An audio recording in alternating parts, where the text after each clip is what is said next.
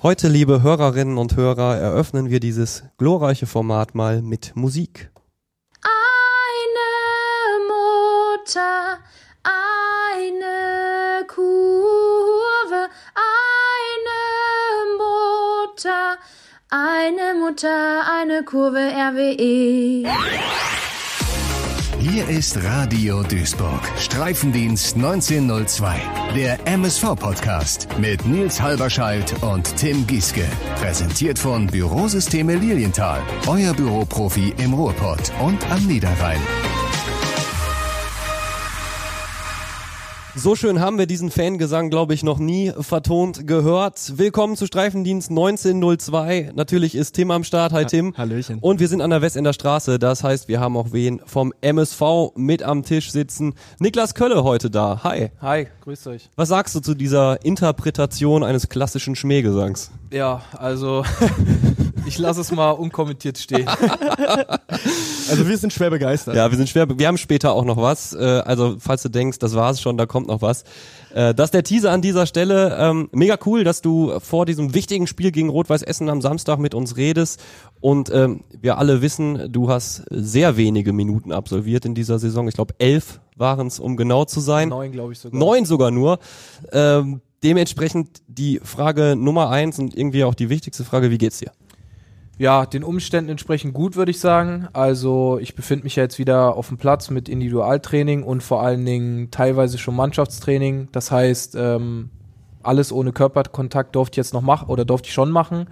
Und ähm, ja, ich habe jetzt nächste Woche mal einen Test äh, mit den Ärzten hier in Duisburg, um zu gucken, wie weit ist die Schulter.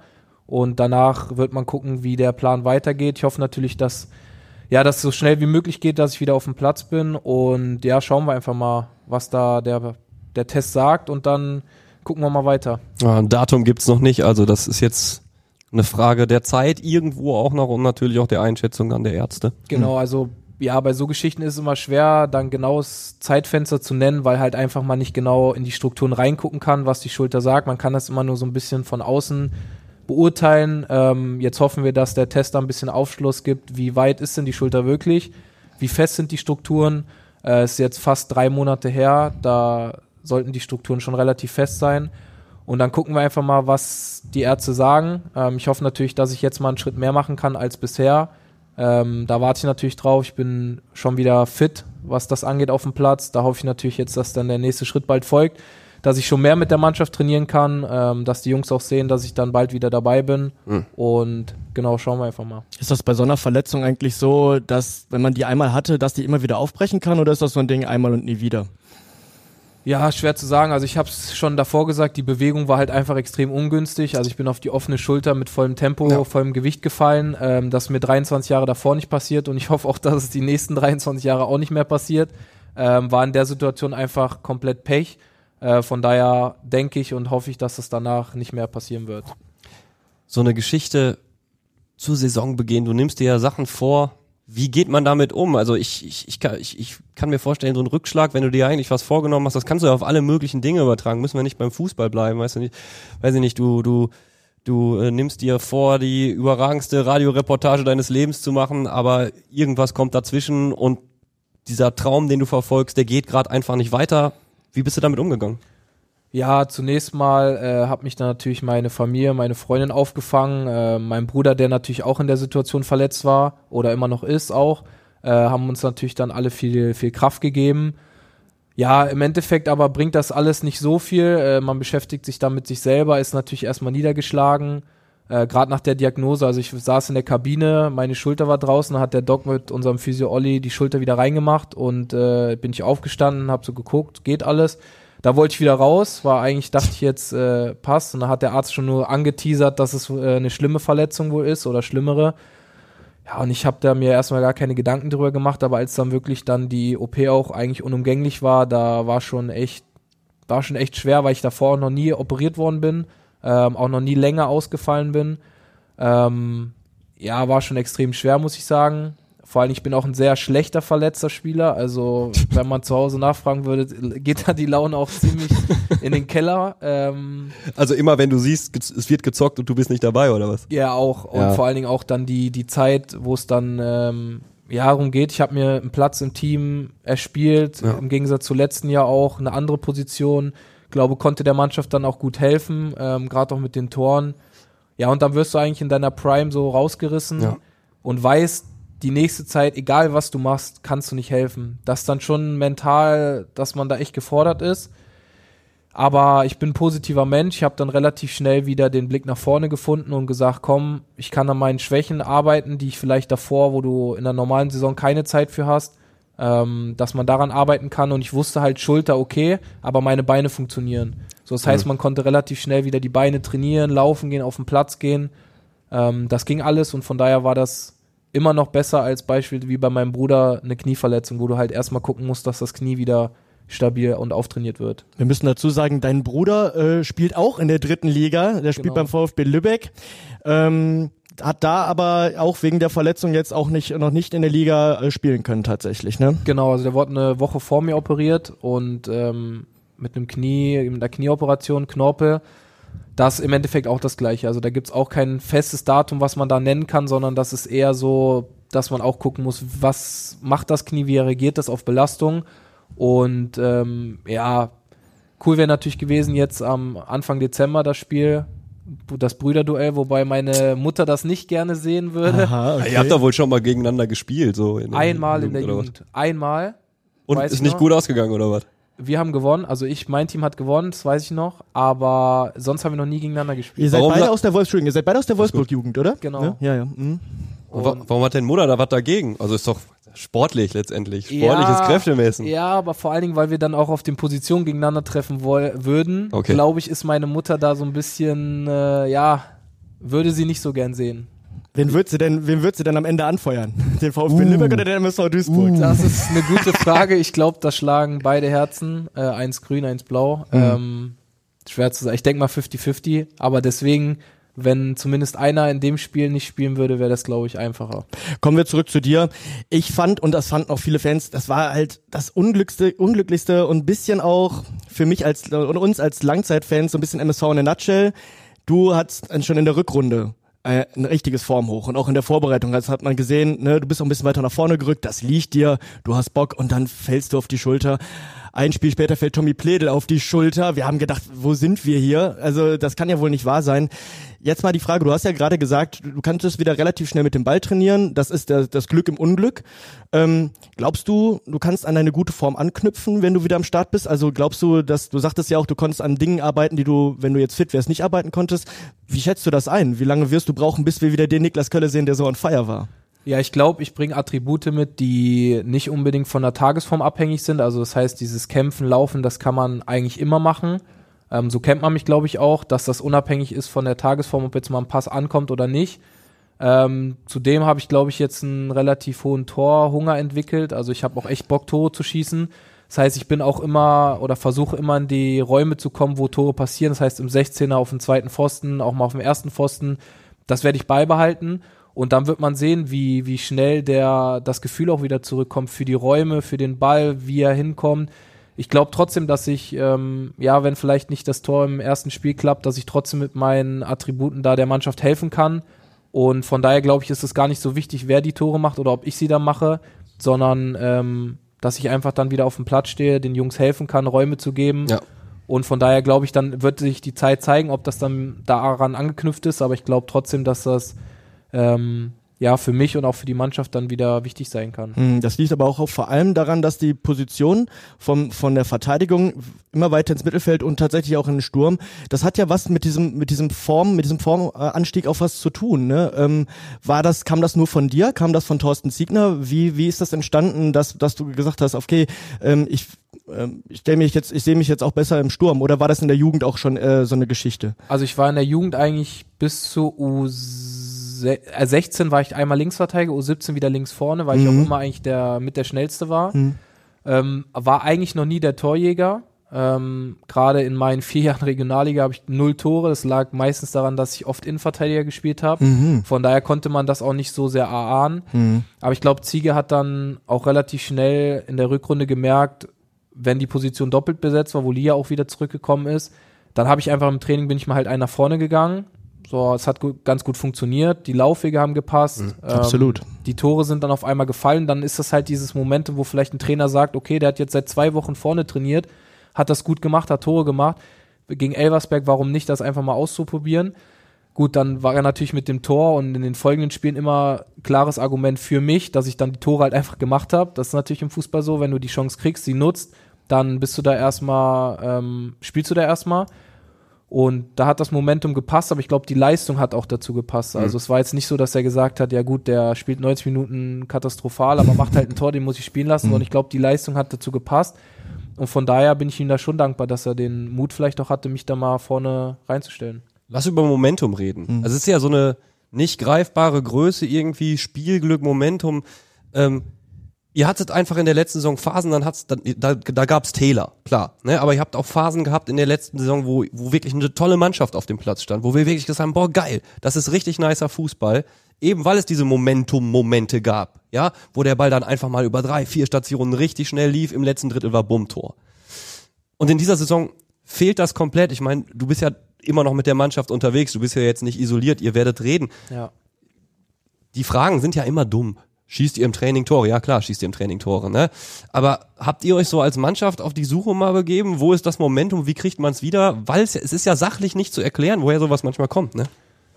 Ja, ich bin auch nicht so der Typ für Ausreden. Ähm, trotzdem muss man natürlich bedenken, dass die Vorbereitung alles andere als positiv gelaufen ist, wenn man die einzelnen Spielerverläufe sieht. Das heißt, die Spieler, so wie es Ziege damals auch gesagt hat, die Spieler, die am Ende in den ersten Spielen gespielt haben, haben die Vorbereitung komplett verpasst. Das ist natürlich nicht immer förderlich für, eine, für ein Zusammenspiel von einzelnen Spielern, die neu gekommen sind, die vielleicht keine Vorbereitung gemacht haben, die nicht vielleicht 100% fit sind. Ja. Trotzdem glaube ich, ähm, oder bin ich der festen Überzeugung, dass man durch harte Arbeit sich das alles wiederholen kann, diese Momentums, Momenten, wie man das auch immer Oh, sagt. was ist der Plural von Oh. Momentum, Tim? Wenn einer das weiß, dann du. Momenti. Wir reichen wir nach. Der Pressesprecher des NSV hebt den Daumen. Ich äh, glaube, das heißt ja. Okay, Sehr äh, gut. Dankeschön. An dieser Stelle. Dann Momenti. Ja. So, ähm, da bin ich der festen Überzeugung von. Trotzdem muss man auch sagen, dass es auch immer im Fußball, man sieht das bei so vielen Spielern, Union Berlin, wenn ich das jetzt mal nehme, da fragt jeder, was ist da gerade Ja. los? Jo. Jo. Die haben sich personell nochmal deutlich verbessert, Ja. aber es läuft gerade nicht. Und trotzdem bringen sie die Leistung, wenn man die Spiele in der Champions League sieht, Gestern auch gegen, äh, gegen Neapel. Was gestern oder vorgestern? Vorgestern. Vorgestern, Entschuldigung. Ja, vorgestern gegen Neapel. genau, das Wir nehmen heute am Donnerstag auf, muss Ja. ich noch dazu sagen. Ja. so, das sind Beispiele, wo du dir das nicht erklären kannst. Und ähm, ich will uns jetzt nicht mit Union Berlin vergleichen, aber das ist, du kannst es dir nicht immer erklären, wieso es gerade nicht läuft. Und im Endeffekt, wenn es dann wieder läuft, dann fragt ja auch keiner mehr nach, ja, Natürlich nicht. ne, woran hat es damals gelegen, sondern das ist dann halt einfach so. Und ich glaube trotzdem, dass wenn jetzt gerade die Situation extrem schwer ist, dass man daran arbeiten muss. Man muss versuchen, positiv zu bleiben, weil wenn du jeden Tag auf die Tabelle guckst und dir sagt, ey, was ist das denn jetzt für eine Scheiße, dann bringt, das wird nicht besser werden. So, man muss da versuchen, positiv ranzugehen, weiter hart zu arbeiten, weil nur so kann man den Turnaround dann schaffen. Es, ja, also klar, und ich finde übrigens den Union Berlin-Vergleich, klar, da sind jetzt äh, Ligen dazwischen, aber es ist ja genau das, was man Union Berlin immer nachgesagt hat. Boah, sind die effizient, boah, haben die Spielglück, ne? Ähm, und das, das, wenn du das nicht hast, ja, dann hast du ganz schnell vielleicht noch Qualität im Kader, aber eben, eben nicht mehr das. Und das ist es ja auch. Wenn du jetzt den Kader der Zebras, den Kader des MSV dir anguckst, dann sagst du dir ja eigentlich, ist ja unmöglich da unten zu stehen, aber du bist dann in so einem, kann man das Abwärtsstrudel nennen oder was? Absolut, das ist eine Abwärtsspirale. in so einer Abwärtsspirale und du kommst nicht richtig raus, ne? Mhm. Da frage ich mich halt auch, ähm, wie nimmst du denn momentan die Stimmung in der Mannschaft wahr, wie, wie, wenn man zum Training kommt, etc. Also ich kann mir natürlich vorstellen, als, als Außenstehender, du bist, stehst quasi ähm, im, im medialen Interesse irgendwie. Ne? Und natürlich bekommst du jede Woche, wenn du schlecht gespielt hast, irgendwie auch direkt ein Feedback. Wenn ich einen scheiß Tag bei Radio Duisburg hab, dann habe ich nicht in der, nächsten Tag in der Zeitung stehen, Tim Gieske hat bei Radio Duisburg ganz schön Scheiße gebaut. So, ne? Also das ähm, kriege ich nicht zu hören. Ihr natürlich schon. Und dann ist es so, ein Spiel geht verloren, dann im Niederrhein-Pokal geht's nach hinten los, der Trainer wird gewechselt, der hat keinen guten Start. Ähm, wie geht man da zum Training? Wie ist im Moment die Gefühlslage bei euch? Wie rappelt ihr euch noch auf? Ja, also wie ich es gerade eben schon gesagt hat, ähm, bringt nicht immer der Blick in die Vergangenheit was. So, ich kann auf jeden Fall sagen, weil das ja wahrscheinlich auch viele in Frage gestellt haben, dass es intern da Probleme gibt, gibt's Ja. auf keinen Fall. Also die Okay. Mannschaft ist intern top. Mhm. Wir verstehen uns gut. Ähm, wir haben auch eine gute Trainingsstruktur, also auch Intensität ist da. Alles ist eigentlich da. Ähm, ja, es ist manchmal wirklich schwer zu erklären. Also wenn ihr mich jetzt nach einer genauen Antwort fragt, ich weiß es nicht. Wenn wir es 100% wüssten, dann würden wir es auch direkt ändern. Ja. Ähm, das sind vielleicht manchmal Kleinigkeiten, die man nicht so auf dem Schirm hat, die dann irgendwie ein bisschen größer werden, als sie eigentlich sein sollten. Aber ja, trotzdem, die, die Stimmung an sich ist so, dass wir schon wissen, wo wir uns gerade befinden. Mhm. Ich glaube, das ist schon jedem bewusst und sollte auch jedem bewusst sein, dass wir als MSV Duisburg ähm, auf gar keinen Fall dahin gehören, wo wir gerade stehen. Und ich kann auch den Unmut der Fans irgendwo verstehen, weil das ist ja das Leben von den Fans. Ja, also hier gerade im Ruhrgebiet, das ist einfach, ähm, das ist klar, dass die Fans sauer sind, dass die Fans enttäuscht sind. Das sind wir auch. Also wir gehen jetzt ja auch nicht nach einer Niederlage und sagen, ja, juckt mich nicht, ja. sondern wir sind da genauso enttäuscht und ähm, trotzdem ist es unser Job auch irgendwo, jeden Tag an uns zu arbeiten, jeden Tag besser zu werden und das versuchen wir und ich glaube, so nehme ich auch die Jungs wahr, dass die da schon ehrgeizig sind und das auch nicht so auf sich sitzen lassen wollen.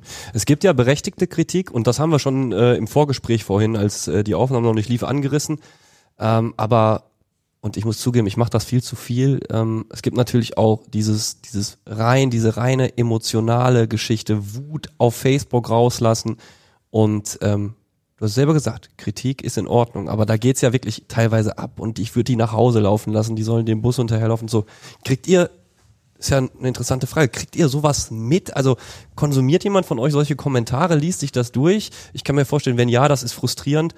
Ist das ein Thema für euch? Wie, und wenn ja, wie geht ihr damit um? Also ich weiß jetzt nicht, wie alle Jungs damit umgehen. Ähm, ich weiß, dass wir oder dass man das schon irgendwo mitbekommt. Also es ist jetzt nicht so, dass du komplett abgeschottet bist und da gar nichts mitbekommst. So, ich persönlich ähm, lese mir jetzt nicht jeden Kommentar durch, mhm. muss ich auch ehrlich sagen. Ähm, Besser. Genau, weil das zieht einen auch runter und ist auch oftmals unter der Gürtellinie. Mhm. Ich glaube, es wäre für viele besser, wenn sie, bevor sie ihre Wut äh, ins Handy eintippen, vielleicht zu Hause ein Bierchen trinken und darüber nochmal nachdenken. Oh, mit dem Bierchen äh, weiß ich nicht. Ja, ja, manchmal ist das vielleicht. Äh, Geht auch schnell dahin. Ja. Aber ich verstehe den Ansatz. Das, das Handy vielleicht mhm. mal beiseite legen, Kurz weil im Endeffekt bringt es keinem was. Also es bringt weder den Fans was noch uns. Ähm, mhm. Wie gesagt, immer noch, ich kann die Wut oder die, die Frustration da verstehen.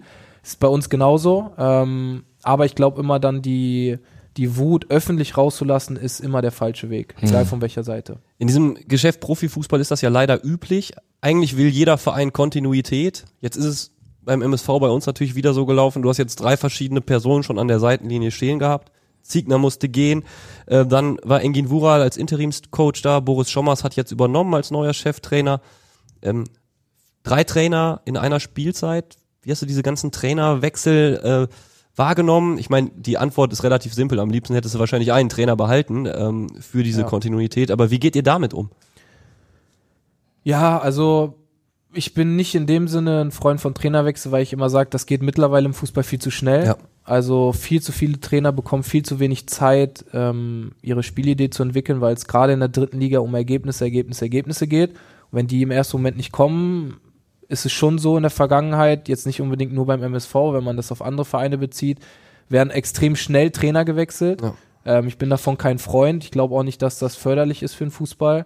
Ähm, gerade jüngere Spieler, also die brauchen ja auch Kontinuität, was Aussagen angeht, was Trainingsinhalte angeht. Ähm, ist es dann nicht immer so einfach. Gut, ich hatte jetzt, äh, ist jetzt der dritte Trainer für mich in der Saison. Ähm, ich habe ja nicht so viel mitbekommen ähm, auf dem Trainingsplatz bisher. Ähm, ich kann nur bei, bei Zigi jetzt sagen, dass ich, ähm, er hat mich geholt als Trainer. So, und ähm, ja, ich hatte auch meine Phase, wo ich nicht gespielt habe. Mhm. Aber im Endeffekt hat er mich trotzdem zum Drittligaspieler gemacht. Er hat mir das Vertrauen auch teilweise geschenkt. Klar, ich habe mal nicht gespielt, ähm, was natürlich frustrierend war. Aber glaube ich trotzdem, dass er ähm, seinen Job so gemacht hat. Ähm, klar, die Ergebnisse waren alles andere als positiv am Anfang der Saison. Und dann ist vielleicht so ein Trainerwechsel, ähm, ich meine, ich habe das jetzt noch nicht so oft in meiner Karriere erlebt, dass ein Trainer gewechselt wurde. Ich kann es nur immer so ein bisschen von außen beurteilen, was andere Vereine sich vielleicht dann erhoffen, dass nochmal alle sich nochmal neu sortieren müssen. Alte Hierarchien werden aufgebrochen. Ja. Das kann natürlich manchmal ein Effekt sein, der hilfreich ist aber sich dann immer wieder neu drauf einzustellen, ist dann trotzdem auch schwer, weil jeder Trainer hat seine eigene Philosophie, jeder Trainer hat ähm, andere Dinge, die er priorisiert, die er anders macht. Es ist nicht leicht, aber trotzdem ähm, sind wir jetzt in der Situation. Auch da bringt es jetzt nichts, irgendwie negativ darüber nachzudenken, wie hätte es sein können, was hätte wer anders besser machen können. Wir sind jetzt einfach da und jetzt geht's halt einfach darum, jetzt mit dem neuen Trainer einfach alles daran zu setzen, dass wir da unten rauskommen und dass wir dann so schnell wie möglich wieder in Fahrwasser ähm, ja, kommen, die halt deutlich angenehmer sind. Ja. Höre ich da so ein bisschen raus, ohne natürlich jetzt dir jetzt irgendwas in den Mund legen zu wollen. Ähm, warst du bei, warst du enttäuscht, als der, als du mi- mitgekriegt hast, dass Ziege von Bord geht? Ja, was heißt enttäuscht? Also enttäuscht sollte jeder Spieler Mhm. im Kader sein, weil wenn ein Trainer entlassen wird, ist das kein Zeichen davon, dass die Mannschaft Erfolg hatte, dass die Mannschaft gut gespielt hat. So, das Mhm. ist einfach so. Deswegen glaube ich, dass jeder Spieler sich da Gedanken machen sollte, warum kam es überhaupt zu diesem Schritt. So, das heißt, ein Trainerwechsel ist für eine Mannschaft nie ein gutes Zeichen. Mhm. Normal, du wechselst nie deinen Trainer, wenn du vier Spiele in Folge gewonnen hast. Ja. So, es sei denn, es ist was krasses vorgefallen, aber Ja. ist ja meistens nicht so. Deswegen ist es als Spieler immer frustrierend, weil du eigentlich weißt, dass irgendwo ja auch du daran schuld bist. Mhm. So, deswegen war es natürlich ähm, schon enttäuschend, ja. Mega reflektierte Ansicht. Ne? Man Oh, könnte ja auch einfach sagen so, ähm, und ich glaube, das ist auch ein bisschen gang und gäbe geworden. Ja, dann kommt halt der nächste. Ne? Kommt der nächste Trainer, kommt, das sagt man ja auch häufig, Trainerwechsel, der Momentum-Change schon irgendwie. Ne? Wird nochmal alles durch, äh, durch, äh, durchgemischt und, und dann ist schon gut. Ne? Also interessante Einstellung. Und äh, vor allem ist es ja so, jetzt hast du Boris Schommers bekommen als neuen Trainer, jetzt fliegst du aus dem Niederrhein-Pokal, was ja fast schon eine eine traurige Tradition ist, irgendwie ist der Wettbewerb verflucht, ne, wo man ja eigentlich sagt, auf dem Papier musst du das, musst du das rocken gegen Uerdingen, aber irgendwie verflucht uns dann dieser Pokal, Grotenburg bekommt uns nicht und dann fliegst du wieder raus. Gegen Bielefeld, Geschenkt. gut, muss man sagen, äh, die haben brutale Qualität, haben da ihre eine Chance hinbekommen mit, äh, mit Fabi Klos. Und äh, dann verlierst du das Spiel auch. Mhm. Das reiht sich ja dann irgendwie in diese, wie soll man das nennen? Diese Abfuck, Abwärts- Abfuckreihe ein, ne? Ja, also ist, ist ja, nein, ist doch wirklich so, dann, das ist ja, im Ruppert sagst, hast du Scheiße am Schuh, hast du Scheiße am Schuh. So ist es. So. Geschenkt. Boris Schommers hat äh, zwei Spiele nicht gerockt. Äh, Ihr habt zwei Spiele verloren, aber jetzt kommt dieses Derby. Rot-Weiß Essen. Die Fans, wir ja auch, muss man sagen, legen da so viel Hoffnung, so viel Emotion rein. Ähm, ich habe vorhin in einem anderen Podcast unter anderem noch mit Joachim Hopp gesprochen tatsächlich, ne, und der hat mir erzählt, wie er sich auf dieses Derby oder auf Derbys oder so Spiele vorbereitet hat. Der was man vielleicht gar nicht glaubt, hat Yoga gemacht vor wichtigen Spielen und sich selbst geohrfeigt. Da ist er wieder dann der alte Joachim Hopp, den wir kennen. Ähm, wie geht ihr oder wie gehst du an solche Spiele ran, wo du ganz genau weißt, hier wird heute richtig die Luft brennen. Hier wird Hexenkessel sein, wie auch immer man das nennen will. Hier wird richtig was los sein. Also es war ja letztes Jahr tatsächlich mein erstes Heimspiel für den MSV. So direkt dann gegen Rot-Weiß Essen. Mir war die Brisanz schon vorher bekannt. Klar, ich habe auch die, die Doku zum Beispiel, bevor ich hierher gewechselt bin, Ah, geguckt. Da kam okay. der erste Teil raus, also die erste Hälfte. Ich glaube, die ersten drei Folgen waren das. Boah, da muss ich gleich noch eine Frage zu stellen. Ja, Also, ja. Also da wusste ich schon, ähm, worauf ich mich eingelassen habe sozusagen. hab mich aber natürlich gefreut, weil jeder Fußballer, der nicht in einem vollen Stadion spielen will, der hat irgendwas falsch gemacht. Ähm, der sollte auch ganz schnell aus dem professionellen Fußball verschwinden. Deswegen war ich einfach, ja, ich war gehypt, ich hatte Bock äh, vor so einer Kulisse in einem Heimspiel direkt ein Derby. Es war einfach geil. Also die Stimmung, ich habe es gerade auch eben äh, bei den Jungs gesagt, das war glaube ich jetzt mit eins der geilsten Spiele, die ich gemacht habe, einfach von der Stimmung her, weil das Ja. so vier Jahre Regionalliga davor, da hast du nie vor mehr als 5000 Zuschauern gespielt und dann Ja. spielst du vor 30. Ja, es war krass, also mit Gänsehautmomenten alles. Ähm, aber jetzt ist es eine andere Situation, es ist eine neue Saison. Trotzdem bin ich der Meinung, dass ein Derby andere Gesetze hat, ihre eigenen Gesetze hat. Da spielt der Tabellenplatz keine, keine wirkliche Rolle, sondern da geht es darum, wer will das Spiel mehr gewinnen. Ja. Und ähm, so wie ich die Jungs bisher in der Woche erlebt habe, sind wir auf jeden Fall extrem heiß darauf, das Spiel zu gewinnen. Ähm, wir wollen uns da gar keine Blöße geben. Ähm, ich glaube, jeder will so ein Spiel gewinnen. Keiner will so ein Spiel verlieren. Auch unentschieden war letztes Jahr so, ja, du, du willst das Spiel einfach gewinnen. So, du Ja. willst mit deinen Fans dann feiern. Du Ja. hast den äh, Rivalgegner besiegt sozusagen. Da gibt's eigentlich nichts anderes außer Und? gewinnen. Boah, was ein Dreck, ey. Äh, was ist los? Ja, ich, ich habe hier einen blau-weißen Bildschirm. Oh, ein MSV-Desktop-Hintergrund? Nee, Bluescreen, geht gar nichts mehr. Total der Rotz. Ist doch nicht schlimm. Nicht? Nee, klingel einfach bei Lilienthal durch und die gucken sich das Relikt, was du Laptop nennst, einfach mal an. Und die kloppen das Ding dann wieder zusammen. Die kriegen auch diesen Rechenschieber von Rechner wieder hin. Bürotechnik ist kein Verbrechen. Streifendienst 1902 wird präsentiert von Bürosysteme Lilienthal. Euer Büroprofi im Ruhrpott und am Niederrhein. Es gibt ja auch in, seitdem Essen zurück in der dritten Liga ist, es gibt ja keinen Sieger. Genau. Ne? Also noch keiner konnte für sich beanspruchen in diesem Duell, ich bin der Derby-Sieger. Davon zehrst du ja auch. Also ich weiß nicht, wie es als Spieler ist, aber als Fan auf jeden Fall. Ja. Ne? Also wenn du einen Rivalen wie Fortuna Düsseldorf oder Rot-Weiß Essen schlägst, klar, Riesending. Also du sagtest ja gerade, die Tabellensituation ist egal. Ähm, sag ich persönlich sehe ich ein bisschen anders, äh, wenn ich wenn ich das mal so sagen darf, weil ich glaube äh, allein schon, dass die Stimmung jetzt so so, so ein bisschen do or die ist gerade beim MSV. Ne? Jetzt wenigstens Essen. Also ganz ehrlich, ihr könnt alles verlieren, aber nicht gegen Essen. Ne? Gerade weil man auf die Tabelle guckt und sagt, es ist gerade haarig. Also findest du nicht schon, dass die dass der Druck dahingehend schon ein anderer ist als im letzten Jahr im Derby? Würdest du das nicht auch sagen? Und was noch was noch dazu kommt, ich hatte es heute Morgen äh, Boris Schommers gefragt. Ähm, was mich auch noch dazu interessieren würde, ist der Bock auf Gewinnen dieses Mal größer oder die Angst vor einer Niederlage? Also ich kann da nur für mich jetzt sprechen in dem Fall. Ähm, ich habe nie Angst. Also Angst ist nie ein guter Berater. Es ist natürlich immer schwer, das so von ja zu beurteilen. Man sagt, ja, man hat keine Angst. Man ist sich der Situation bewusst. Das ist auch jedem klar. Aber trotzdem sollte immer die Lust, die Gier nach einem Sieg größer sein als die Angst vor dem Verlieren. So, und dann hoffe ich einfach auch, dass die äh, alle Jungs, die dabei sind am Wochenende, das genauso fühlen. Und da bin ich positiv, dass das auch so sein wird. Ähm, weil letztes Jahr war es klar, es war eine andere Tabellensituation, es war am Anfang, ganz am Anfang der Saison. Ähm, trotzdem muss man sagen, war nach längerer Zeit, wo das Derby nicht stattgefunden hat, auch Druck auf den Kessel da, weil keiner Klar. wollte dieses Spiel nach so langer Zeit ähm, verlieren. Ja. So, da weiß ich noch, da waren die Ultras hier am Trainingsgelände, äh, haben uns noch mal angeheizt. Ähm, das war uns damals, war der auch der Druck hoch, weil er gesagt hat, ey, das ist jetzt das erste- Derby bei uns im Stadion.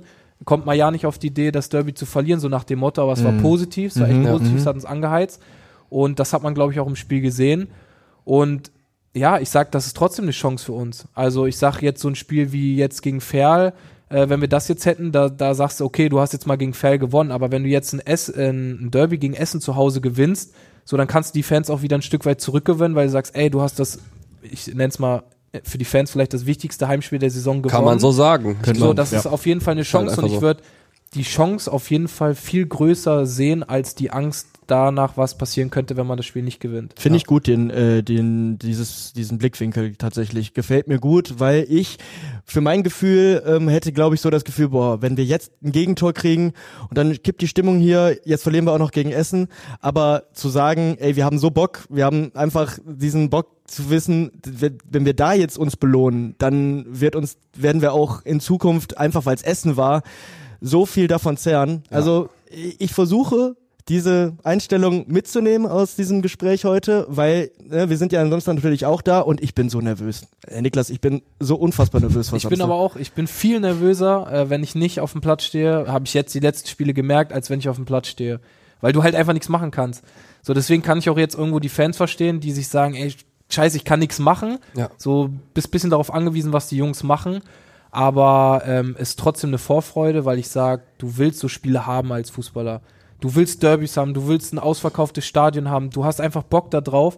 Ähm, ich will da jetzt auch keine anderen Stadien oder Vereine kleinreden, aber das sind halt die Spiele, die du spielen willst. Vor ausverkauftem Haus, wo eine Brisanz drinne ist. Ja, das ist doch geil, wenn man, wenn du so eine Chance hast. Ich glaube so, ähm, ich kann mir das gut vorstellen. Ich kann es natürlich nicht nachfühlen, weil ich es nie erlebt habe, aber du gehst als Spieler raus. Bei einem normalen Ligaspiel siehst du natürlich dieses MSV-Logo auf der Gegend gerade noch und irgendwo kann ich mir vorstellen, man träumt doch davon, dass man das irgendwie mehrmals in der Saison mal nicht mehr sieht, eben weil volles Haus ist, Lautstärke, Hexenkessel, wie gesagt gerade, ne? Ja, das ist einfach das, wie gesagt, es war letztes Jahr mein erstes Heimspiel, das war einfach unglaublich, wie ein das auch so pusht nochmal. Also da holst du nochmal Prozente raus, wenn du dann auf einmal, ich weiß noch, der Konter, wo Stoppel das 2-0 oder 2-1 macht. Wir haben 2-0 geführt. 2-0, ne? Ja. Das, und wir stehen da vor der Kurve, die Fans rasten aus, das war krank. Also ich hatte Gänsehaut beim Einlaufen, im Spiel teilweise auch. Das holt dir nochmal Prozente raus. Und ich sag auch, wenn wir das Spiel jetzt gewinnen, erstens haben wir die Fans wieder ein Stück weit hinter uns. Glaube ich auf jeden Fall. Zweitens, glaube ich, so wie du es auch gesagt hast, du zehrst davon. Das heißt, die nächsten Wochen wirst du auch ein bisschen von diesem Gefühl getragen, wie ist das, ein Derby zu Ja, gewinnen. ja. So. Und ähm, das ist einfach eine Riesenchance für uns als Mannschaft oder auch als Verein, jetzt wieder in Regionen vorzustoßen, wo wir uns weiterhin sehen. Also, das ist einfach eine Chance richtig geiles Spiel zu machen, das Spiel zu gewinnen, am Ende mit den Fans zu feiern und die Essen dann nach Hause zu schicken. So, das ist einfach, ja, das sehe ich halt als positiv. Und ich sehe dann die Angst zu verlieren, würde ich auch den Jungs sagen, ist ganz weit hinten, weil die Lust darauf zu gewinnen sollte einfach viel größer sein. Hm. Ich muss noch mal einmal ganz kurz einhaken, bevor ich es nämlich vergesse. Du hast gesagt vorhin, du hast dir ähm, die Doku über den MSV angeguckt.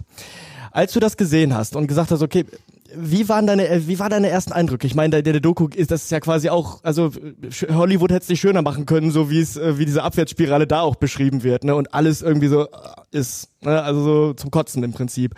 Und du guckst dir das dann an und denkst, ja, ja, da gehe ich hin. Ja, weil es einfach ein, ein geiler Verein ist. Also ich identifiziere mich da 100% mit, auch mit den Leuten hier. Ähm, davor war ich im Süden, da sind die, ist die Kultur so ein bisschen anders, da macht eher jeder so sein Ding. Hoffenheim und Mainz warst du vorher. Genau, Ne? Mhm. ähm, Mainz war auch eine Studentenstadt, aber Heidelberg ähm, war auch mega schön. Mhm. Aber ich finde, die Leute passen hier zu meiner Art, wie ich bin, deutlich besser. Dieses Cool. direkte, offene, das finde ich cool. Und ähm, ja, man sieht einfach, wie die Leute für den Verein brennen. Und das willst du als Spieler eigentlich haben, wenn du Fans hast, du weißt, die sind nicht, gehen nicht ins Stadion, weil du gerade irgendwie Erster bist, sondern die gehen auch ins Stadion, wenn du äh, vielleicht weiter unten stehst, weil die einfach diesen Verein so lieben und den Ja. immer supporten. Und ähm, das sind halt, ich will es jetzt mal echte Fans nennen. Ne? Es gibt natürlich auch Fans die- oder Leute, die ins Stadion gehen, weil, weil sie irgendwie ein cooles Spiel Ja, die gucken sich halt wollen. mal ein Fußballspiel so, die an. gucken sich mal ein Fußballspiel Ja. an, ne? Ähm, aber die echten Fans, und ich glaube, davon hat Duisburg halt extrem viele, Mhm. die, die das lieben, die den Verein lieben, ähm, wo auch nicht immer alles ähm, perfekt läuft. So, das hat man auch die letzten Jahre gesehen. Ähm, aber die trotzdem immer ins Stadion gehen. So. Und das hat mich schon beeindruckt, ähm, auch in der Corona-Zeit, wo ja auch so ein bisschen das Teil davon war, Ja. wie die Fans auf die Ideen gekommen sind, was anderes zu machen. Dann waren ja diese Hubkonzerte vorm Stadion, um der Mannschaft zu zeigen, ey, wir sind trotzdem da. Ja. Also sehr kreativ. Und ich muss eher sagen, dass mich das nochmal in meiner Entscheidung bestätigt hat, zu diesem Geil. Verein zu kommen. Ähm, ja, Finde ich richtig, ey, finde ich richtig geil. Also wie gesagt, ich mag die Doku auch, aber halt nur, weil ich die ganze Zeit mit dabei war bei der Situation und jeden Schmerz, jede Situation miterleben kann. Aber wenn jemand von extern kommt, äh, da würde ich mir doch denken, boah, den, den Stress tue Ja, ich okay, mir, nee, danke. den Stress tue ich mir nicht an. Also ich finde, ich, das ist super krass, dass du sagst, ja, erst recht, jetzt erst recht, die Mentalität passt, auch wenn da nicht immer alles richtig läuft. Ich meine, natürlich, du hast ja auch recht, ey, wenn hier richtig das ist ja das, warum wir uns auch alle so ärgern. Ey, guck dir dieses Trainings, guck dir die Trainingsbedingungen an, guck dir diesen Verein an, guck, guck dir die Trikots an, sind die schönsten der Welt. Dieser Verein hat, wenn hier mal was losgetreten wird, hier sind, hier, hier sind so viele Möglichkeiten. Und das ist ja das, was uns so ärgert. Ey, das, das ist das, das ist das frustrierendste überhaupt. Und aber es, es macht mich zumindest hoffnungsvoll, wenn ich höre Niklas Kölle, der Ja. sagt, ich bin lieber bei einem Verein, wo die Leute, wenn es äh, scheiße läuft, äh, nicht zur Halbzeit schon gehen und gucken, dass sie irgendwie wegkommen, hole ich mir lieber einen Anschiss von der Nordkurve ab, aber ich weiß, dass die Leute es wenigstens ernst meinen, mit Herzblut dabei sind. Ne? Genau, und ich weiß noch, ähm, ich hatte auch noch andere Optionen und dann bin ich hier aufs Trainingsgelände gekommen, habe mit Ziege gesprochen, habe mir das alles angeguckt und ich kam von Hoffenheim. Also Hoffenheim ist wirklich, was das angeht, wirklich Top 5 Bundesliga, muss man sagen, von allem her. Und dann habe ich mir schon von alten Mannschaftskollegen sagen lassen, ey, pass auf, dritte Liga, ne, erwarte da nicht zu viel, das ist ein deutlicher Unterschied zu den Bedingungen, die wir jetzt in Hoffenheim haben. Hab ich schon gedacht, so ja, gut, okay, wird schon nicht so schlimm sein.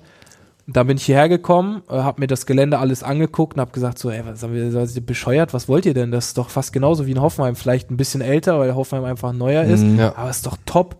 Dann bin ich ins Auto bei meinem Berater gestiegen, habe gesagt, du, wir brauchen gar nicht mehr lange reden, machen wir. Und Geil. dann war es relativ schnell klar, dass ich zum MSV wechseln will. Mir zeigt auch gerade, dass das Scouting dahingehend charakterlich auf jeden Fall 1A funktioniert hat. Ne? Also spielerisch brauchen wir, ne, brauchen wir nicht drüber zu reden, aber auch charakterlich ist es ja wichtig, ob jemand fittet. Ne? Und ähm, ja, du hast gerade auf jeden Fall den Beweis geliefert, würde ich sagen. Leute, wir haben hier, glaube ich, wieder so ein bisschen Hoffnung entfacht, uns zumindest hoffnungsvoll ausgetauscht und jetzt fehlt im Prinzip ja am Samstag nur noch eins. Der Jetzt fegen wir Essen aus dem Stadion. Nach Möglichkeit wieder schön frühe zwei Tore und diesmal keine Gegentore bekommen. Und dann sieht die Welt, glaube ich, schon wieder ganz anders aus. Hoffen wir es. Niklas Köller hat sich heute Zeit genommen bei uns. Ich muss noch eine Frage loswerden. Du hast immer noch eine Frage Ja, übrig, ich ne? hab immer noch eine Wo Frage nimmst du die übrig. alle her? Tja, Ja, komm.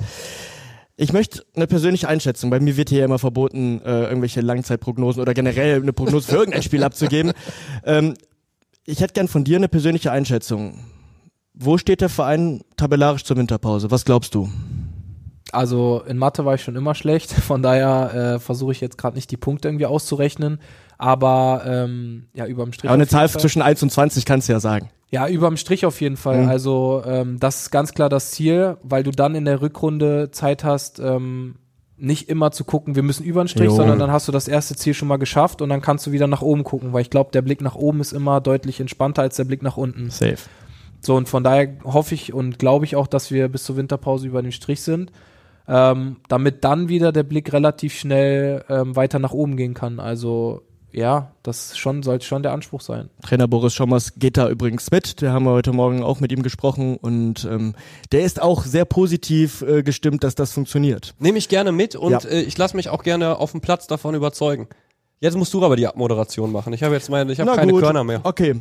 Denk an den Song. Ja, genau. Also, Leute, erstmal, Niklas, vielen Dank, dass du dir die Zeit genommen hast. Vielen Dank für dieses Gespräch, für die Einblicke. Sehr gerne. Und ja, wir haben auf jeden Fall noch ein kleines Schmankerl am Ende. Wir haben noch ein kleines Stück, ihr habt es ja am Anfang dieser Folge schon gehört. Wir haben aber auch noch was für den Schluss. Genießt es, schaltet die Boxen jetzt schön auf laut, denn jetzt haben wir ein besonderes Stück für euch. Rot-Weiß essen, ficken und vergessen.